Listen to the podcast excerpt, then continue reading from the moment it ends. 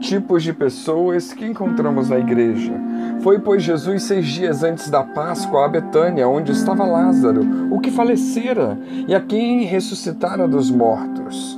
Fizeram-lhe, pois, ali uma ceia. Marta servia e Lázaro era um dos que estavam à mesa com ele. Então Maria, tomando um arretel de unguento de nardo puro, de muito preço, ungiu os pés de Jesus e enxugou-lhes os pés com seus cabelos e encheu-se a casa do cheiro do unguento. Então, um dos seus discípulos, Judas Iscariotes, filho de Simão, o que havia de traí-lo, disse: Por que não se vendeu este unguento por trezentos dinheiros e não se deu aos pobres? Ora, ele disse isso não pelo cuidado que tivesse dos pobres, mas porque era ladrão e tinha a bolsa e tirava o que ali se lançava. Disse, pois, Jesus: Deixai-a, para o dia da minha sepultura guardou isso, porque os pobres sempre tendes convosco, mas a mim nem sempre me tendes. João 12, 1 a 8. Muitas pessoas vão à igreja pensando encontrar pessoas perfeitas.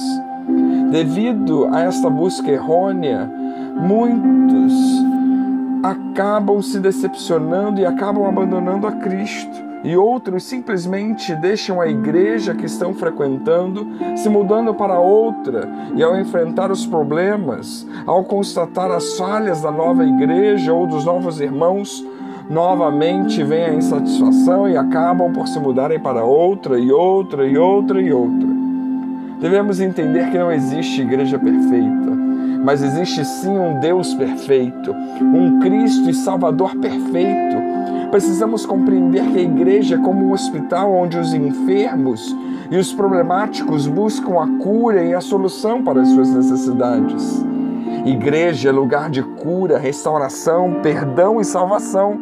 O verdadeiro crente não é perfeito ainda, mas também não é um pecador lutando para ser santo, porém sim um santo lutando contra o pecado. O principal e mais necessário é nos submetermos a Deus para Ele realizar a sua obra em nós e em seguida permitir a Ele realizá-la através de nós.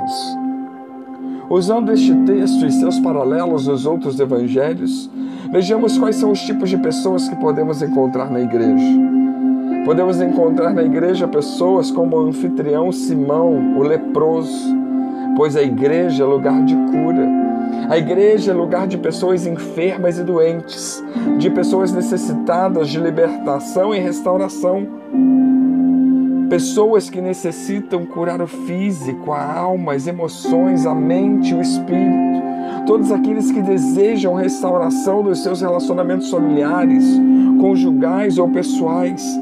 Pessoas que precisam de libertação de cativeiros malignos isso tudo porque Lucas 5, 31 a 32 vai nos dizer que Jesus disse: Não são os sãos que têm saúde, que precisam de médico, mas sim os doentes. Eu não vim chamar justos, mas pecadores ao arrependimento. Encontramos na igreja pessoas como Lázaro, o ressuscitado, pois a igreja é lugar de milagres e vida. A igreja é lugar de pessoas encontrarem vida espiritual, vida abundante em Cristo. A igreja é o lugar onde os milagres acontecem. Para Deus nada é impossível e todas as pessoas que estão mortas e doentes espiritualmente podem renascer em Cristo. Na igreja podemos encontrar pessoas como Judas Iscariotes, o ladrão e traidor, pois a igreja não é lugar de discriminação. Alguns crentes que precisam que a igreja deve sempre estar excluindo as pessoas que caíram ou que estão fracas espiritualmente ou sem força contra o pecado. Porém, como Deus, nós devemos abominar sim o pecado, mas amar os pecadores. A igreja também é lugar de pessoas que ainda não foram transformadas, pessoas que precisam de um encontro real com Cristo, pessoas que frequentam os cultos, mas ainda não nasceram de novo, não tiveram um verdadeiro encontro com Cristo, mesmo tendo algumas até sido batizadas.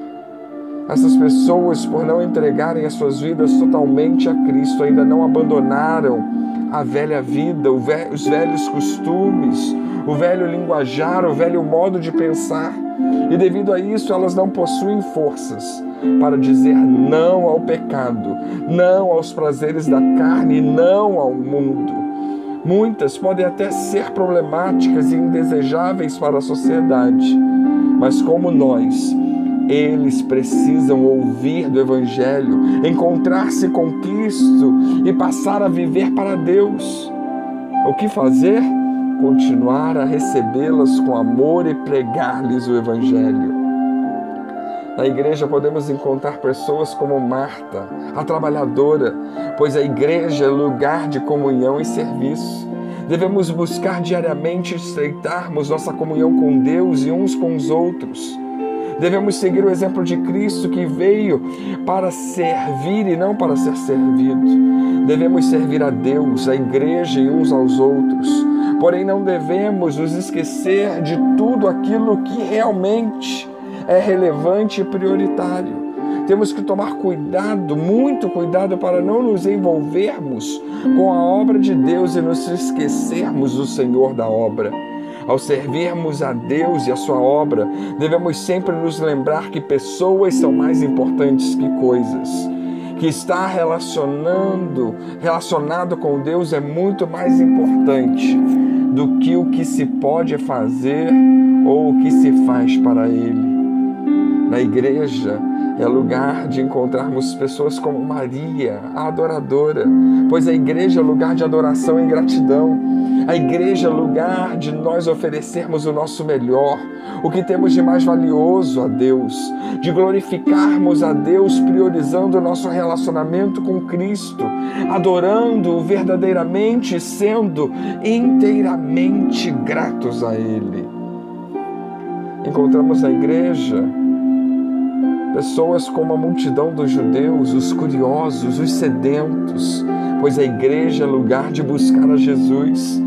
A igreja, o templo, é lugar de buscar a Deus. Se existe alguém buscando o real sentido da vida, se existe alguém com a alma sedenta, se há alguém que está com problemas, é em Deus que ela encontrará as respostas e a satisfação que necessita. Talvez na terra não existe melhor lugar para se encontrar o verdadeiro Deus, o Deus das soluções, o Deus do milagre, do que em uma igreja que está verdadeiramente comprometida com a Sua palavra. Podemos encontrar na igreja pessoas como Jesus, o Senhor, o Salvador, pois a igreja é lugar da esperança esperança, da presença e da ação do Espírito Santo. Igreja sem a presença de Jesus, igreja em que ele não é o centro do culto, em que ele não é a vida dos participantes ou onde as decisões não buscam a sua vontade, não é igreja. Pode ser um clube, talvez uma instituição social, um local de reunião ou um ponto de confraternização mas não é igreja. Pode ter o nome de igreja, mas não é igreja. Pois a verdadeira igreja não existe sem a presença e o poder do Espírito Santo. Assim, refletimos o que nos motiva a estar na igreja ou a buscar a Jesus. Qual é o sentimento, motivação atrás das nossas ações? Quem nós somos? Somos enfermos necessitados de cura? Somos novas criaturas cheias de abundante vida? Somos pecadores e perdidos, precisados de perdão e salvação? Somos servos prontos para trabalhar em prol da obra de Deus e do Evangelho? Somos adoradores, desejosos de dar o melhor a Deus? Somos pessoas que estão com as almas sedentas? Ou somos só curiosos, religiosos de fim de semana, aqueles que acompanham crentes? Que Deus nos abençoe.